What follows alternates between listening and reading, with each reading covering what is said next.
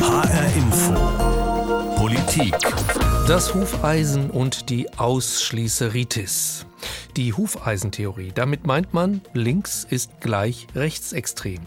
Und deshalb darf man mit beiden nicht zusammenarbeiten, wenn man eine demokratische Partei der Mitte ist.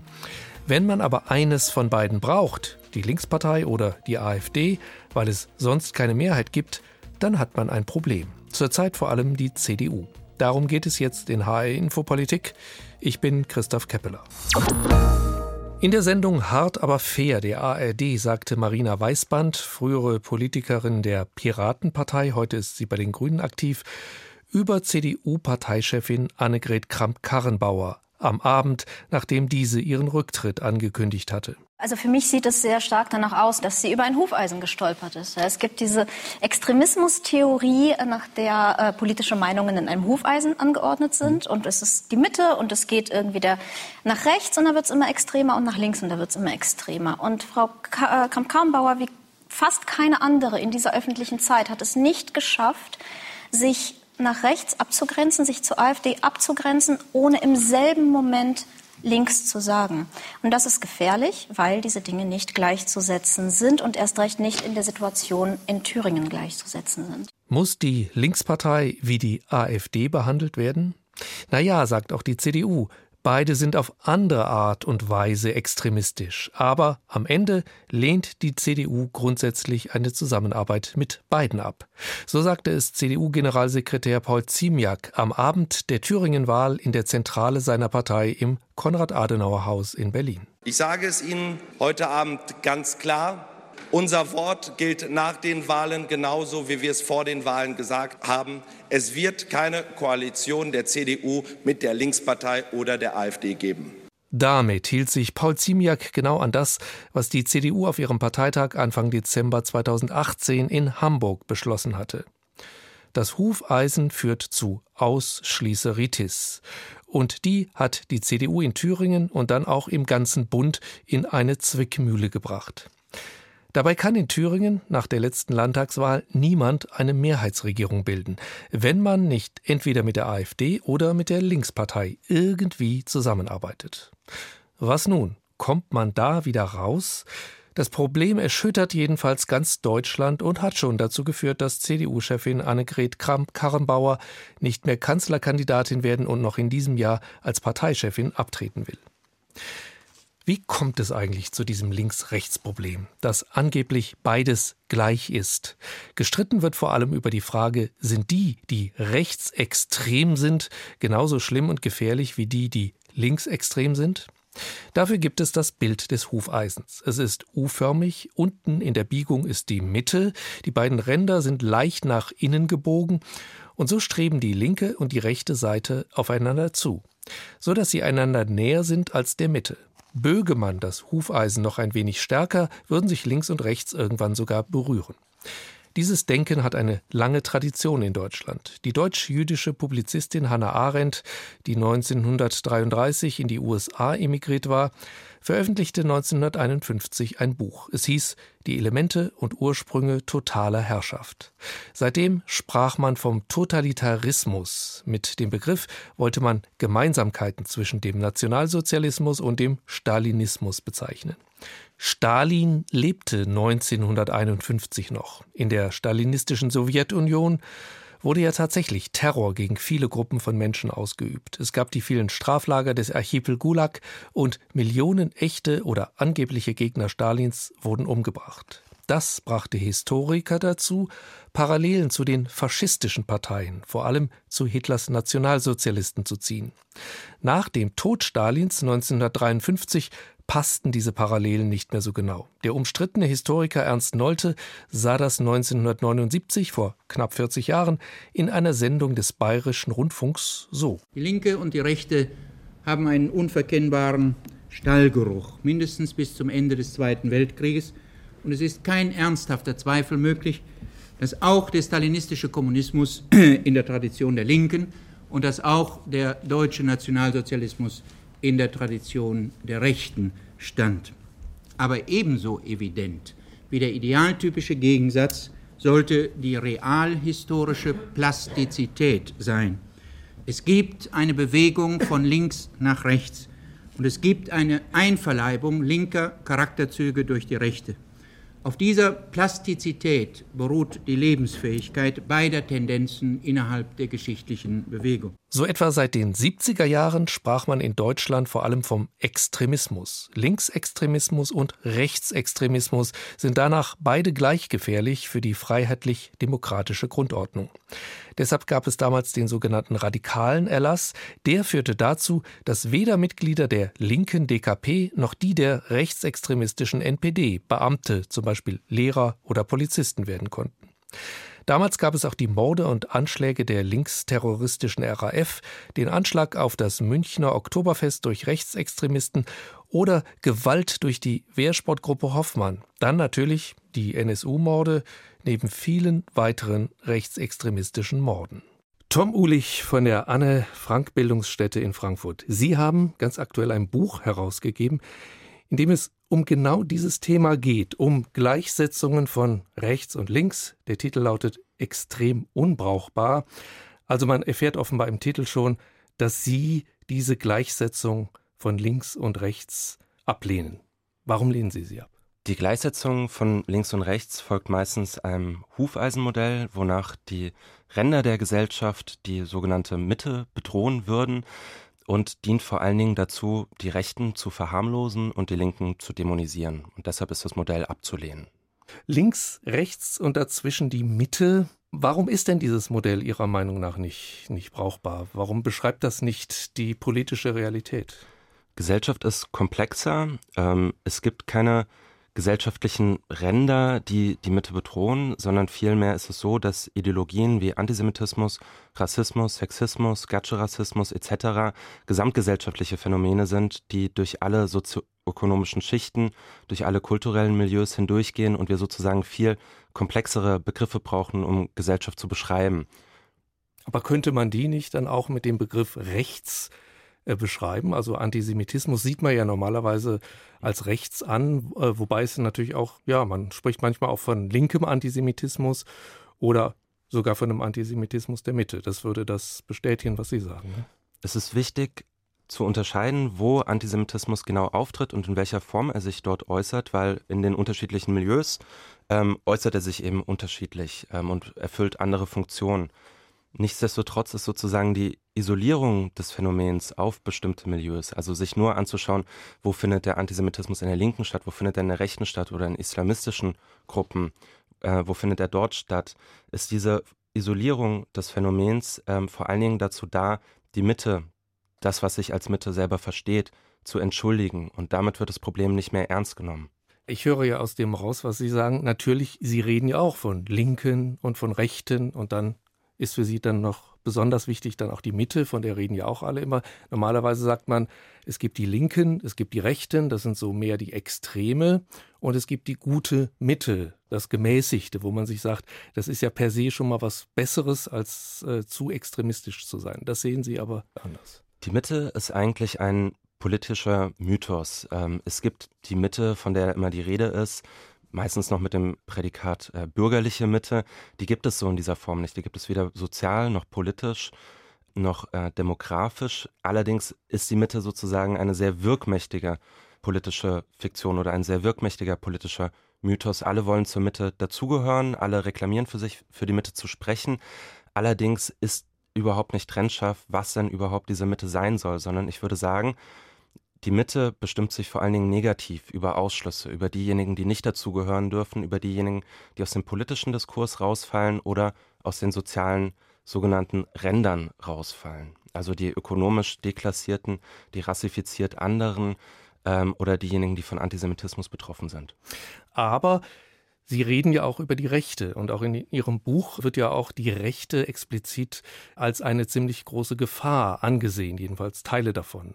Ja, also ich würde nicht sagen, dass man das politische Koordinatensystem komplett über Bord werfen sollte. Also dieses klassische Kontinuum von links, Mitte, rechts mag unpräzise sein, aber ist immer noch besser als dieses Hufeisenmodell. Da sozusagen auf diesem Kontinuum zumindest noch deutlich werden kann, je nachdem, wie sich das dann verschiebt, und es ist ja gerade die erklärte Strategie der neuen und alten Rechten, dieses Kontinuum zu verschieben, dass es eben Überschneidungspunkte von der Mitte, von dem, was sich als Mitte versteht, zu der Rechten gibt. Brauchen wir nicht auch diese Vereinfachung, wenn wir zum Beispiel jetzt, es ist ja auch eine Vereinfachung, wir haben ja nun mal fünf oder sechs Parteien in einem Parlament bei uns in der Bundesrepublik, dann müsste man ja eben auch ähm, braucht man das ja auch, um, um, sagen zu können, also da ist die Linke, die nennt sich ja sogar so, die ist auf der Linken und dann gibt es die AfD, die ist auf der Rechten und dann gibt es so Parteien, die auch in diesem Spektrum, die FDP auch so ein bisschen rechts, aber Richtung Mitte, dann gibt es die CDU, die sagt, wir sind die Mitte so ein bisschen mit Ausschlägen nach links und rechts, die SPD, ja, gemäßigt links und die Grünen auch irgendwie so auf dieser Ebene. Das brauchen wir ja eigentlich auch. Ähm, und muss man das nicht auch ein bisschen unterscheiden davon, was ansonsten auch noch links und rechts ist, also zum Beispiel Terroristen äh, auf beiden Seiten, ist das nicht nochmal was anderes? Also links und rechts sind das nicht vielleicht auch äh, ganz normale bürgerliche Parteien? Und würde man das auch sagen können über die Partei Die Linke und die AfD? Wie schätzen Sie diese beiden Parteien dann in diesem Spektrum ein? Also erstmal sozusagen dieses Kontinuum des Parteienspektrums ist natürlich eine ähm, Vereinfachung, die erstmal eine Orientierungshilfe bietet. Genau wie das Hufeisen eben auch so eine Interpretationsschablone ist, die sich dann vor die Analyse politischer Verhältnisse schiebt. Ähm, wenn wir uns das im Detail aber anschauen, werden wir sehen, dass es problematisch wird, sobald da angefangen wird, das Ganze in tatsächlichen Distanzen zu denken. Also sozusagen mhm. das Modell dann zu übertragen auf die politischen Verhältnisse und anzunehmen, es gebe einen gleichen Abstand zwischen der Partei Die Linken und der AfD. Wenn wir uns beispielsweise jetzt den Blick nach Thüringen richten, wo ein Gewerkschaftler und ja eher sozialdemokratischer Linker die Regierung geführt hat. Und wenn da sozusagen Vergleiche aufkommen mit dem Faschisten Höcke und seiner Partei, dann ist eine Schieflage entstanden. Also dann hat man sozusagen dieses politische Koordinatensystem den wirklichen politischen Verhältnissen übergestülpt und es führt letztlich dazu, dass das eigene Paktieren mit Faschisten, das ja de facto stattgefunden hat, nicht mehr als solches wahrgenommen wird, weil man sozusagen annimmt, links und rechts sei gleich schlimm und die Abstände zu den beiden Parteien gleich groß. Das heißt, für die FDP in Thüringen mag es tatsächlich erstmal irrelevant erscheinen, mit wem man da sozusagen koaliert, weil beide gleichermaßen abzulehnen ist und das ist natürlich fatal. Soweit erstmal Tom Uhlich.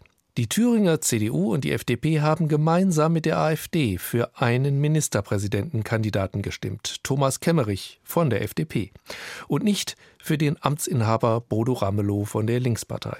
Der Vorsitzende der AfD in Thüringen ist Björn Höcke. In seinen Reden verwendet er häufig einen Ton, der an den Nationalsozialismus erinnert. Beispiel Ich weiß, wir brauchen in dieser Zeit starke Nerven, denn die Politik der Altparteien wird von Tag zu Tag unerträglicher. Die Altparteien sind nicht nur inhaltlicher Staat, sie sind inhaltlich entartet. Entartet, das ist ein Begriff, der seit 1945 in Deutschland als Nazi-Vokabel verpönt ist. Und auch die mahnende Erinnerung und Aufarbeitung der Nazi-Vergangenheit Deutschlands hielt Höcke schon oft in Reden für unerträglich. Es ist ein Faktum, die Vergangenheitsbewältigung als gesamtgesellschaftliche Daueraufgabe, die lähmt ein Volk. Auch CDU-Generalsekretär Paul Ziemiak nennt Björn Höcke einen Nazi. Ziemiak bekräftigte das in der Bundestagsdebatte über die Ereignisse in Thüringen. Warum nennt der CDU-Generalsekretär Herrn Höcke einen Nazi? Ganz einfach, weil er einer ist. Nach einer Gerichtsentscheidung darf man Björn Höcke ungestraft als Faschisten bezeichnen. Der Oberbürgermeister der thüringischen Stadt Altenburg, André Neumann, Mitglied der CDU, sieht im Interview mit HR Info Björn Höcke so. Keine AfD in Deutschland macht es wie die in Thüringen so einfach gegen sie zu sein, weil Herr Höcke ganz klar damit äh, äh rausgeht, Bücher schreibt, Texte verfasst und äh, auch spricht, dass er diese Gesellschaftsform verändern möchte. Es stimmt ja, Höcke lässt in seinen Reden im Unklaren, was eigentlich seine genauen politischen Ziele sind. Aber oft spricht er in seiner Wortwahl, in seinen Emotionen davon, dass alles ganz anders werden müsse, dass unser politisches System entartet sei. Immer wieder hat man das Gefühl, dass er in seinen Reden zu einem Umsturz aufruft, bei dem mit allem, was heute ist, aufgeräumt werden soll, was immer das genau heißt. Die Partei Die Linke in seinem Bundesland sieht André Neumann dagegen in einem wesentlich milderen Licht. Es wird die Linken geben, die sagen Sozialismus äh, oder, oder, oder, aber ich kenne sie gar nicht. Also es gibt verschiedene Ansätze der Politik, aber die wollen nicht unsere Demokratie, unsere Gesellschaftsform äh, wieder zurückverwandeln, DDR, was weiß ich, oder in andere. Ich erlebe das nicht. Die Höcke-AfD will unser System verändern, die Linkspartei nicht, sagt André Neumann. Die Partei Die Linke mit dem Ministerpräsidenten Bodo Ramelow hat in den vergangenen Jahren in Thüringen eine normale bürgerliche Politik mit SPD und Grünen zusammengemacht.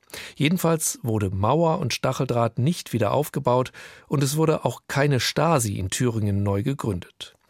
Dennoch gibt es in der thüringischen CDU auch Stimmen, die, wenn sie gezwungen sein sollten, entweder irgendwie mit der Partei Die Linke oder mit der AfD zusammenzuarbeiten, dies lieber mit der AfD täten. So zum Beispiel CDU-Landtagsfraktionsvize Michael Heim, kurz nach der Landtagswahl letztes Jahr.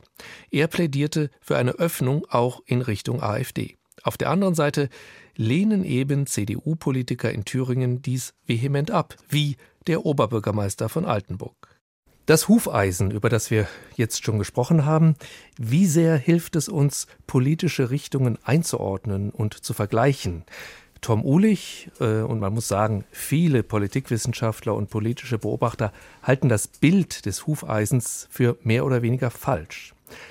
Aber der Beschluss des CDU-Parteitages von 2018, die CDU Deutschlands lehnt Koalitionen und ähnliche Formen der Zusammenarbeit sowohl mit der Linkspartei als auch mit der Alternative für Deutschland ab. Dieser Beschluss gilt weiter und wird auch von den meisten in der CDU-Spitze bekräftigt und deshalb gilt er auch für die hessische CDU. Im hessischen Landtag sitzt auch schon seit zwölf Jahren die Partei Die Linke und seit der letzten Landtagswahl auch die AfD. Nikolas Buschlüter, du bist unser Landtagskorrespondent in Wiesbaden. Wie geht denn die CDU mit der Linkspartei im Parlament im Hessischen Landtag um? Also politisch gesehen kann man durchaus von einer Eiszeit in beide Richtungen sprechen, von der CDU in Richtung AfD und natürlich auch Linke. Das heißt zwar nicht, äh, dass sich die verschiedenen Abgeordneten nicht auf dem Gang grüßen würden, da wird sich auch die Hand gereicht in den meisten Fällen, aber spätestens im Plenum, dann zeigt dann die CDU demonstrativ die kalte Schulter nicht nur in Richtung Linke, wie sie es jetzt seit über zehn Jahren macht, sondern äh, neuerdings auch in Richtung der AfD.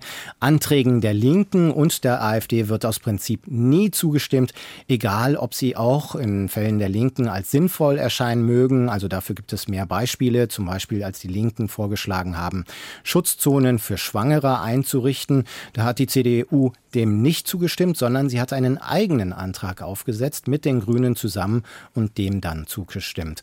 Auch wenn es Wahlen im Landtag gibt, zum Beispiel zum Posten des Vizepräsidenten oder für das parlamentarische Kontrollgremium, die Linken und die AfD bekommen aus Prinzip nie eine Stimme der CDU. Nur in letzter Zeit, da hat es zwischen CDU und Linken einen Hauch von Entspannung gegeben.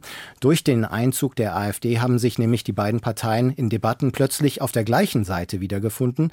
Zum Beispiel beim Thema Meinungsfreiheit. Trotzdem beantwortet der hessische Ministerpräsident Volker Bouffier von der CDU Fragen nach der Zusammenarbeit mit AfD und Linken immer so. Hessische CDU ist ganz klar, mit uns geht nichts mit rechts und mit uns geht auch nichts mit links. Und das betont Volker Bouffier bis heute. Warum ist das eigentlich so? Wie begründet die CDU im Landtag dieses Ignorieren der Linken? Naja, aus Sicht der CDU will die Linke ein anderes System in Deutschland. Mhm. Hier hören wir mal die Begründung von dem CDU-Fraktionschef Michael Boddenberg.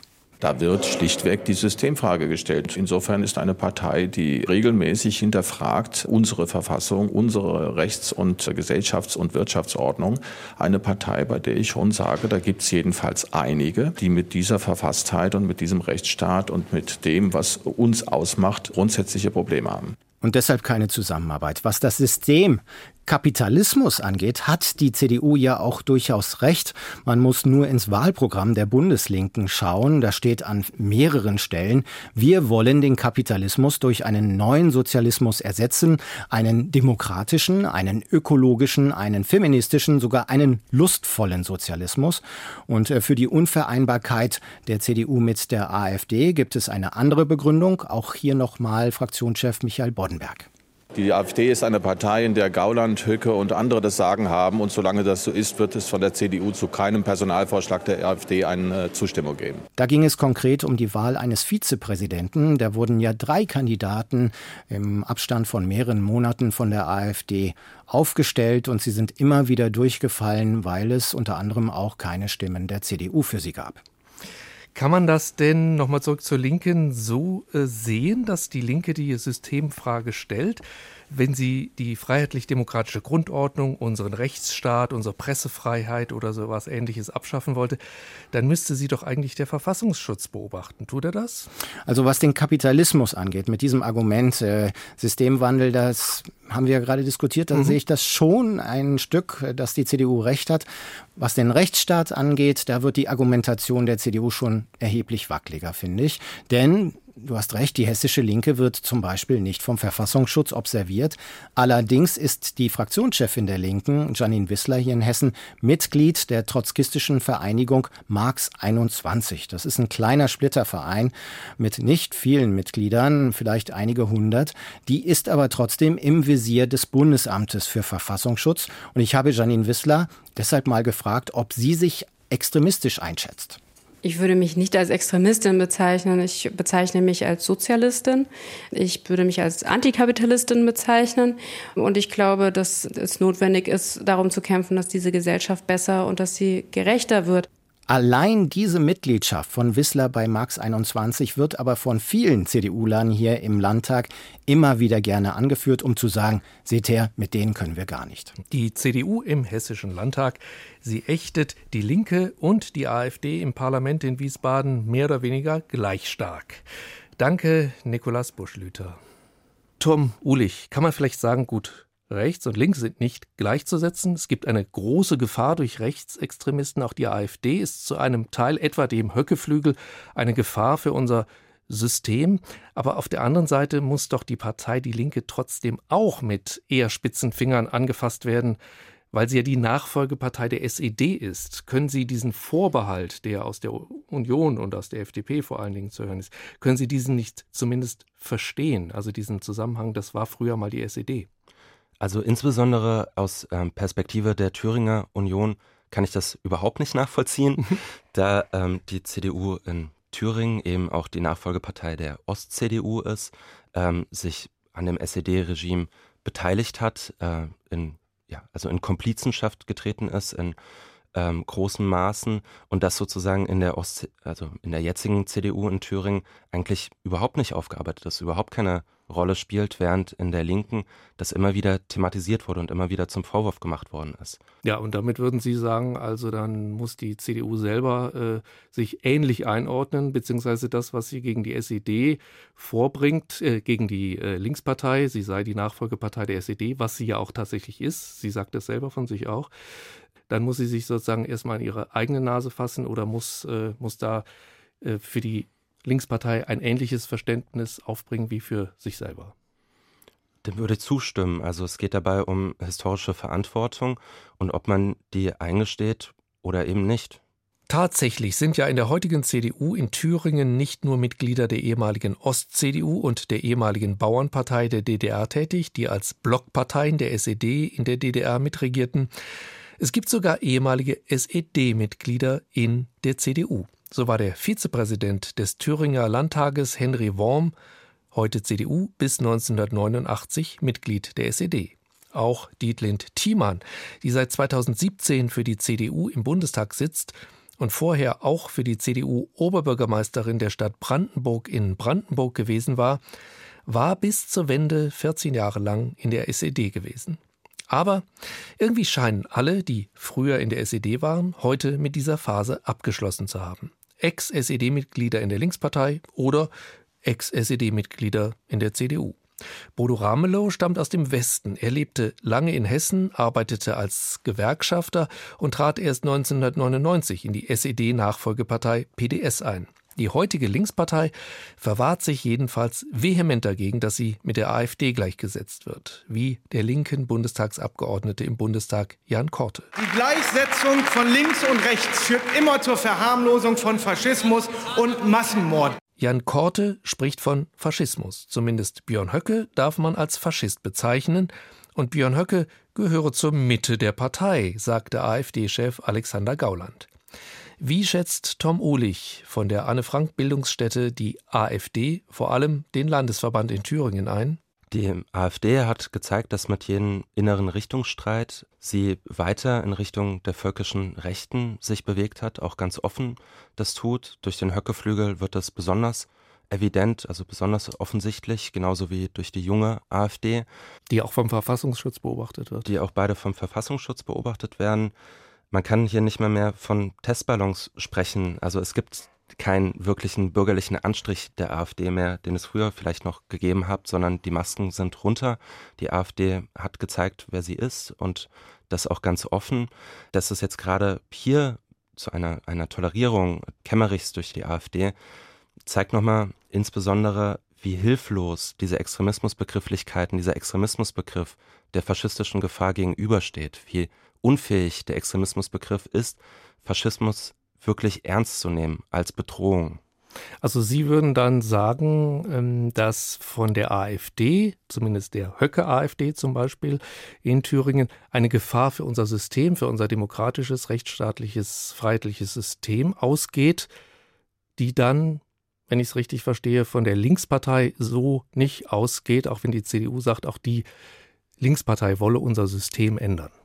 Ich würde sogar noch weitergehen und sagen, dass nicht nur für das System, also was ja erstmal sozusagen eine abstrakte, aber auch auch irgendwie konkrete Befürchtung ist, Gefahr von der AfD ausgeht, sondern ganz konkret gegen Menschen, die eben nicht dazugehören dürfen, nicht zu der Ideologie des Volkes dazugehören dürfen, wie die AfD sie vertritt und gegen die sich jeden Tag Gewalt richtet. Diese Gefahr, würde ich sagen, geht von der Linkspartei definitiv nicht aus. Es gibt immer wieder, auch unter Mitgliedern der Linkspartei, gibt es äh, Bestreben nach Querfrontstrategien, nach Schulterschlüssen. Ähm, es ist dann häufig davon die Rede, dass man eigentlich die Ängste ernst nehmen müsste, derjenigen, die dann beispielsweise bei Pegida auf die Straße geht und da sozusagen eine Hand ausgestreckt wird. Das halte ich auch für fatal. Ich würde allerdings sagen, dass jetzt also eine Bedrohung für die Demokratie von der Partei Die Linke definitiv nicht ausgeht.